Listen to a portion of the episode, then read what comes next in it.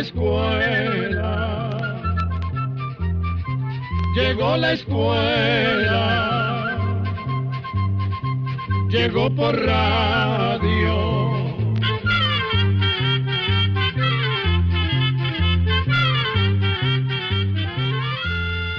El Instituto Centroamericano de Extensión de la Cultura presenta su programa Oigamos la Respuesta.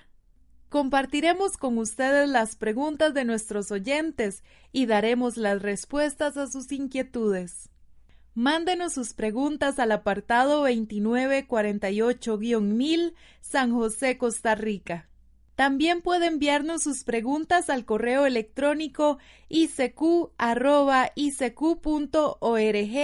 o encuéntrenos en Facebook como Oigamos la Respuesta.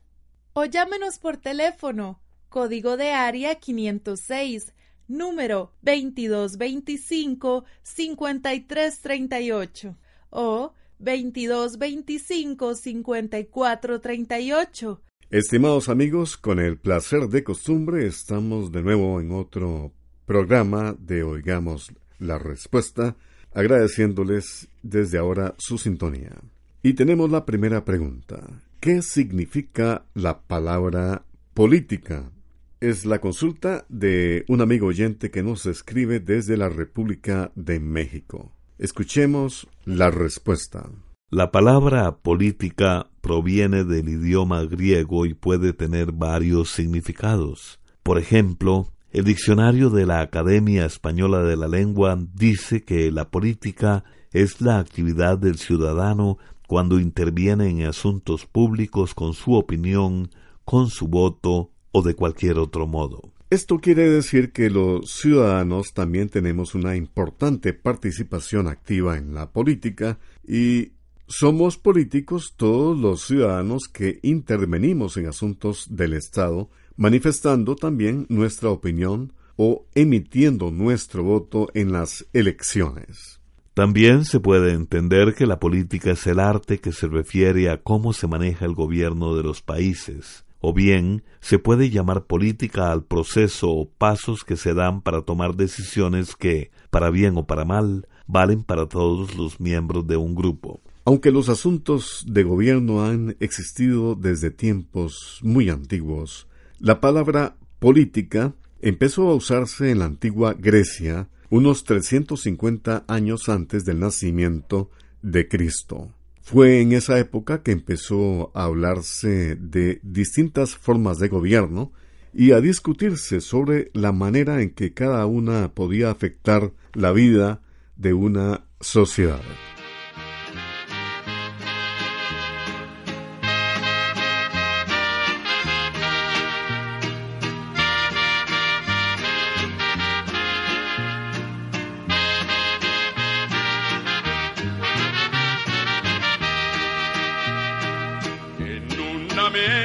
Señores, perdí lo que más quería. Era una medalla de oro que me dio mi madre un día. La jugué por un tequila, malaya, la suerte mía.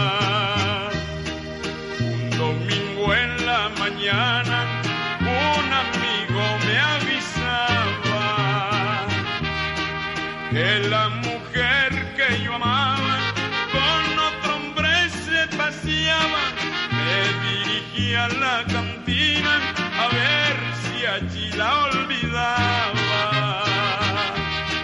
Serían las once o las doce o las dos de la mañana, borracho ya sin dinero, la sinfonola tocaba, me desprendí la medalla, que era lo que me quedaba.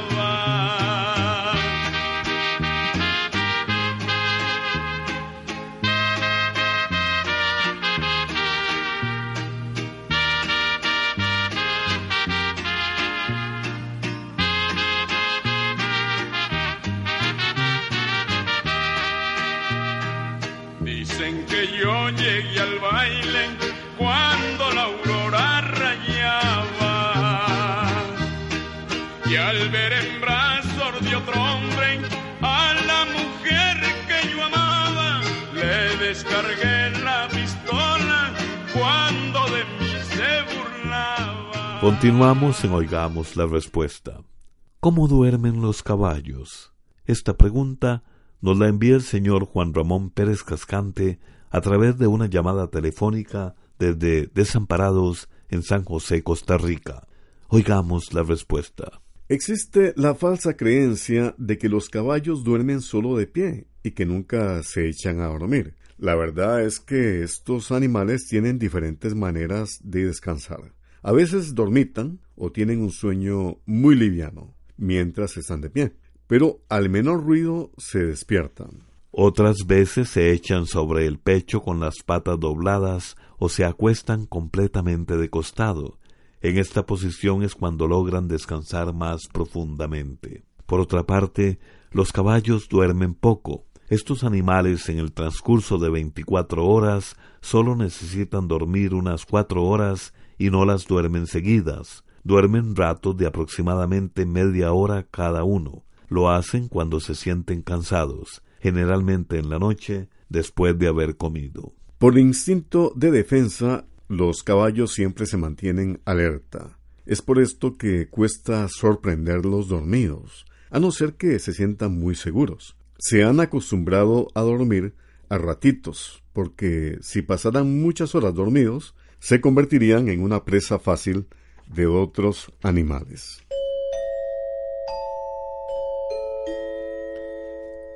Oigamos la respuesta, el espacio con más de 53 años de tradición. Un estimable oyente nos escribe desde San José, en Costa Rica, y nos pregunta, ¿qué significa fobia?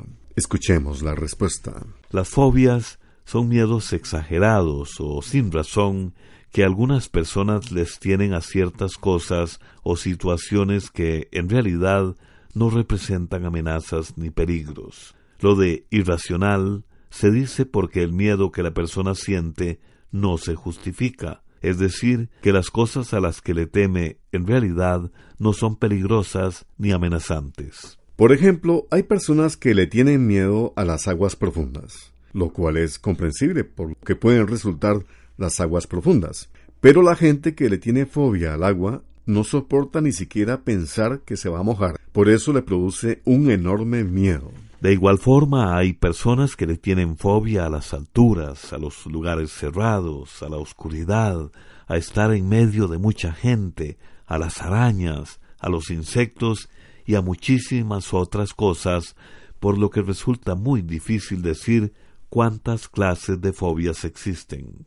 Estas sensaciones de miedo y angustia ante ciertas cosas o situaciones son tan fuertes que la persona puede tener muchas dificultades en la vida y por eso son consideradas trastornos de la mente.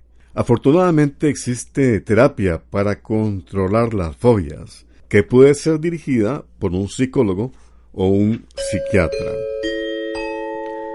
Este es el programa Oigamos la Respuesta. Muchas gracias por su atención. ¿Qué es el llamado volteo térmico en la laguna de Azozosca? ¿Por qué el agua de los grifos está saliendo de color amarillento y con olor a azufre? ¿Será posible que hasta en los barrios cercanos a la laguna puedan quedarse sin agua? Estas preguntas son del señor Cruz Ramón García Martínez, quien nos envía un correo electrónico desde la ciudad de Managua, capital de Nicaragua. Oigamos la respuesta. La laguna Azozosca se encuentra al oeste de Managua, que es la capital nicaragüense, y sus aguas abastecen a unos 50 barrios de esa capital.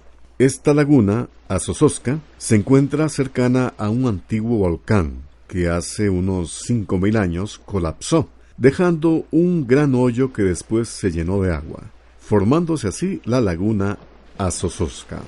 Como usted bien dice, hay meses en que el agua de esa laguna llega a las casas con un color amarillento y con olor a azufre, y eso es causado por el volteo térmico. El llamado volteo térmico es un fenómeno que suele suceder en los meses de noviembre y diciembre. En esa época del año, las temperaturas en el aire bajan y aumenta la velocidad del viento. Cuando eso pasa, el agua que está en la superficie de la laguna se enfría de manera muy rápida y esto provoca que se formen corrientes dentro de la laguna. Esto ocurre porque al estar el agua de la superficie más fría, baja y empuja el agua que se encuentra en las profundidades de la laguna, que está más caliente, y al subir acarrea sedimentos y minerales que se encuentran disueltos en el agua del fondo, entre estos algunos compuestos de azufre. Y como el agua que se saca de esta laguna para consumo no lleva ningún tratamiento, cuando se presenta este fenómeno llamado volteo térmico, sucede lo que usted nos comenta, que el agua llega sucia y con olor a azufre. Cuando eso ocurre, no queda más remedio que cerrar el abastecimiento de agua llega desde la laguna, por lo que algunas áreas de Managua tienen que ser abastecidas mediante otros sistemas, y hay algunos lugares que se quedan del todo sin agua. Mucho se ha comentado acerca de esta situación y de la necesidad de encontrar alguna alternativa mediante la cual se pueda suplir de agua a las comunidades que año a año sufren debido a este fenómeno natural.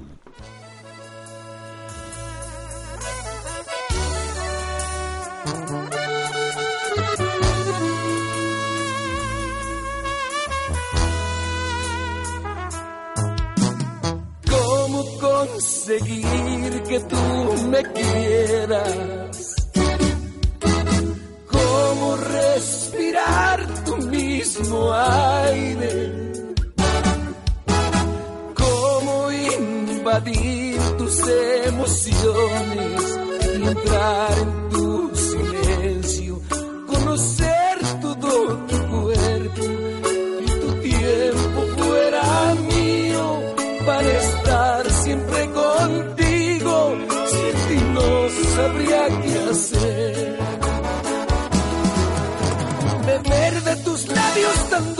sentir tus caricias quemando mi piel.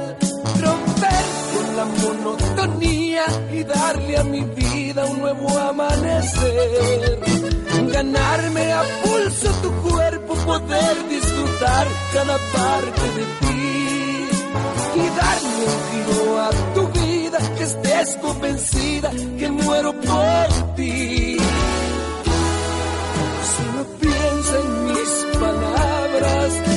Acuérdate de mí.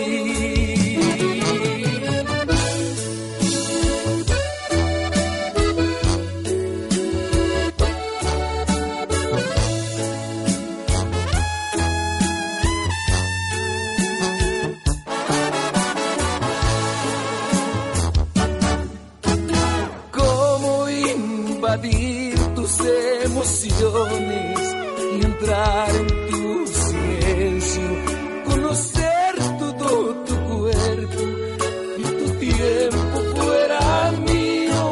para estar siempre contigo. No sabría qué hacer. Su sintonía es muy importante. Muchas gracias amigos por escuchar el espacio. Oigamos la respuesta. Quisiera saber sobre las torres de la iglesia Santiago Apóstol que fue restablecida después del terremoto. El campanario lo hicieron en el patio de la iglesia y las torres desaparecieron o las eliminaron. ¿Será que no volverá a ser igual la fachada de la iglesia Santiago Apóstol en Nagarote? Es la pregunta que nos hace el señor Cruz Ramón García Martínez a través de su correo electrónico que nos hace llegar desde Managua en Nicaragua. Escuchemos la respuesta. La iglesia de Santiago Apóstol fue construida hace más de 300 años y como otras iglesias de la región de León, sufrió daños muy serios por el terremoto del 10 de abril de 2014. Estos daños fueron estudiados por ingenieros y arquitectos de varias universidades nicaragüenses y opinaron que como las paredes habían sido construidas a base de taquesal, barro, adobe y madera, en algunos casos se encontraban muy dañadas. Por esa razón, consideraban que lo mejor sería la reconstrucción total, eso sí, conservando la apariencia colonial por tratarse de un patrimonio histórico de Nicaragua. Supimos que, como parte de esa reconstrucción, la iglesia parroquial Santiago Apóstol va a tener una nueva fachada. Ya no tendrá las dos torres que habían sido construidas hace más de 60 años. Según el diario El Clarín de Nagarote, ese cambio en la fachada principal del templo ya había sido anunciado por el párroco de la localidad, Monseñor Benito Penque Torres. Aparentemente, la idea es que la iglesia vuelva a tener la forma que tenía originalmente, es decir, cuando fue construida en tiempos de la colonia sin esas dos torres. El campanario quedará en la parte norte de la iglesia y desde ahí las campanas seguirán llamando a los feligreses.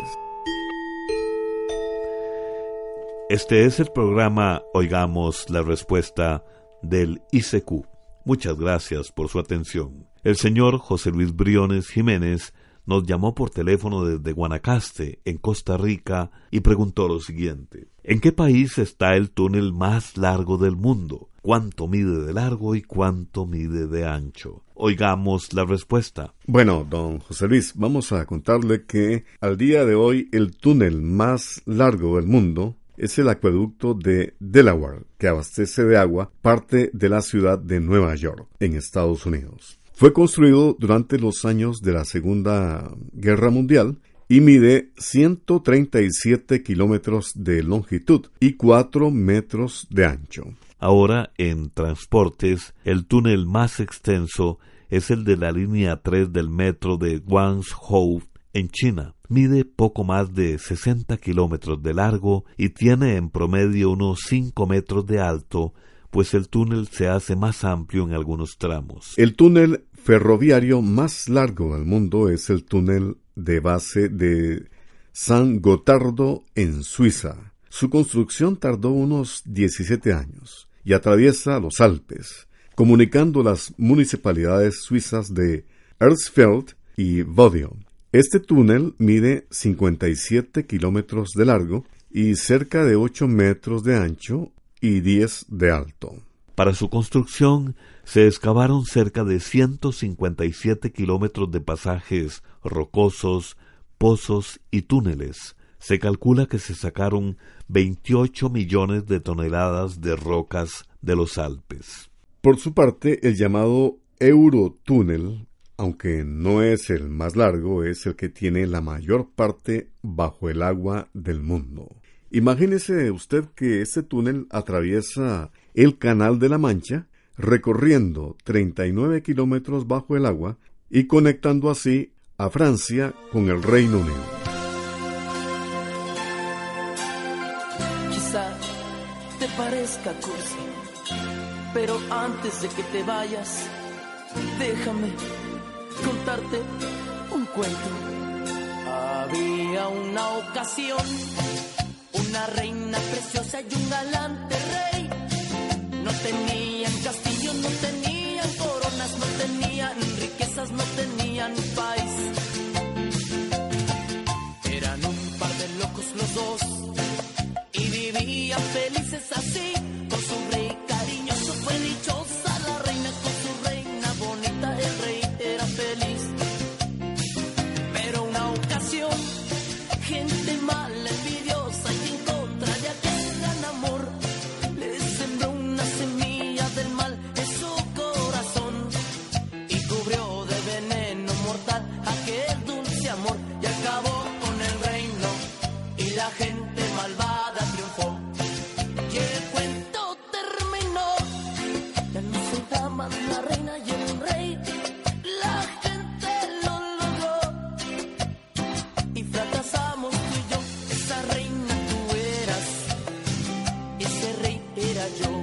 Estamos amigos de regreso luego de la pausa musical y aquí tenemos la consulta de don Harley Rojas Salazar que nos envía una carta desde San Vito de Cotobruz en Punta Arenas, Costa Rica. Don Harley nos pregunta Quisiera que me comenten acerca de una nueva especie de orangután descubierta en Sumatra, que está casi extinta, y es el llamado orangután tapanuli. quisiera saber qué coloraciones y características presenta este orangután, el tapanuli. Escuchemos la respuesta. Tal y como nos cuenta nuestro oyente, en el año 2017 se logró identificar una nueva especie de orangutanes totalmente diferente al resto de especies que existen en el mundo. Estos orangutanes son endémicos, o sea, que solo viven en una zona llamada Tapanuli, que está al norte de Sumatra, en Indonesia, un país de Asia. Aunque estos orangutanes fueron descubiertos en décadas pasadas, fue hasta hace unos pocos años que un equipo de investigadores de la Universidad de Zurich, en Suiza, realizó estudios mucho más detallados sobre estos animales. En el año 2017 se hicieron estudios definitivos que comprobaron que se trataba de una especie diferente al resto de orangutanes. Los llamaron orangutanes tapanuli Pongo tapanuliensis, que es su nombre científico. Para saber que se trata de una especie totalmente diferente al resto de los orangutanes, los científicos compararon cráneos de estos orangutanes con cráneos de otras especies. Y justamente en el año 2017 se comparó el esqueleto de uno de estos. Lamentablemente ese orangután murió a manos de varios campesinos que pensaban que se estaba robando sus cultivos. Además de las diferencias en los huesos, se notó que el pelaje de la nueva especie es de un color más canela y rizado. Por otra parte, para tener más pruebas científicas se comparó el material genético de estos orangutanes con el de otras especies de Sumatra y Borneo. Después de todos los datos recogidos, los científicos llegaron a la conclusión de que se trata de una especie totalmente diferente a los orangutanes que se conocen hoy en día. Por eso se habla de una especie nueva de orangutanes. Sin embargo, los científicos advirtieron que este orangután está en peligro de extinción, pues su hábitat está en riesgo debido especialmente a las actividades humanas como la caza, la construcción de una presa hidroeléctrica y la explotación minera. Se trata de la población de grandes simios en mayor peligro de extinción, pues tan solo hay cerca de 800 de estos orangutanes. Uno de los científicos que participó en este gran descubrimiento dijo, si no se emprenden medidas urgentes para reducir las amenazas actuales y futuras para conservar lo que queda de bosque, posiblemente acabaremos siendo testigos del descubrimiento y de la extinción de una gran especie de simios en la escala de la vida humana. Programa de Control 3. Qué pena amigos que estas cosas sucedan en un partido de fútbol.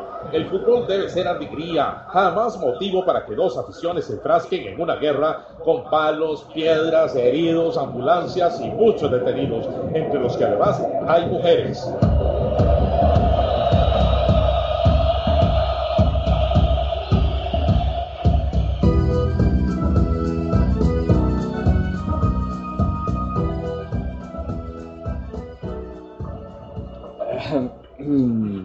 Oficial.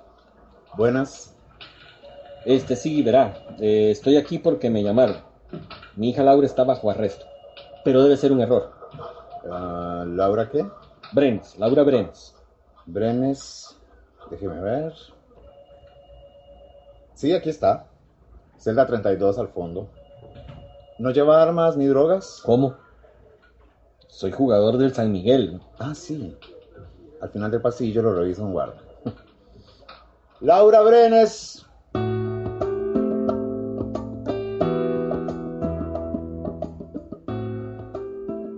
Laura, ¿cómo se te ocurrió meterte con la barra?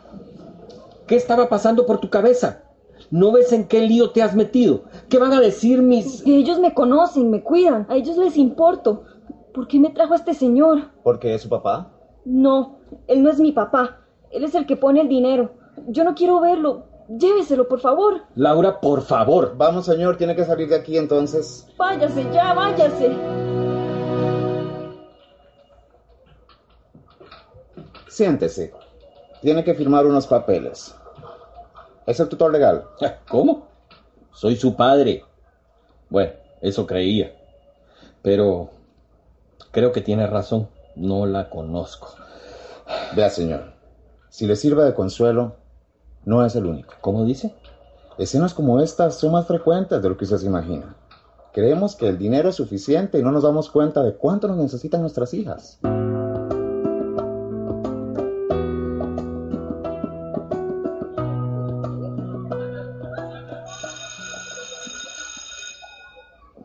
Hola. ¿Qué haces aquí? No te vayas, por favor.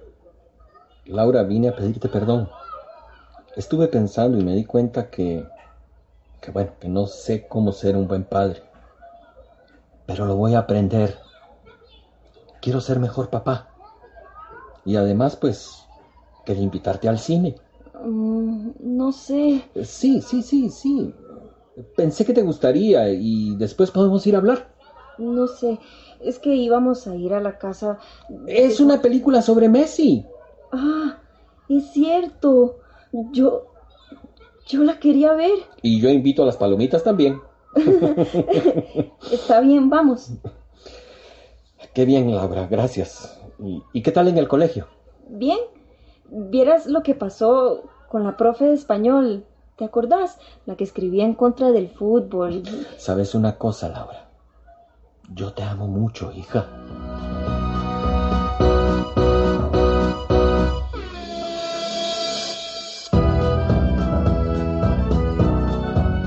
La Fundación Justicia y Género presentó Metele un gol al machismo.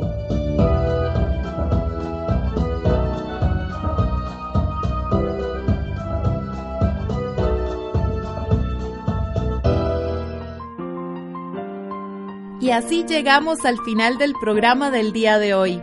Los esperamos mañana en este su programa Oigamos la Respuesta. Mándenos sus preguntas al apartado 2948-1000 San José, Costa Rica. También puede enviarnos sus preguntas al correo electrónico isq.org o encuéntrenos en Facebook como Oigamos la Respuesta. O llámenos por teléfono, código de área 506, número 2225-5338 o 2225-5438. Recuerde que comprender lo comprensible es un derecho humano.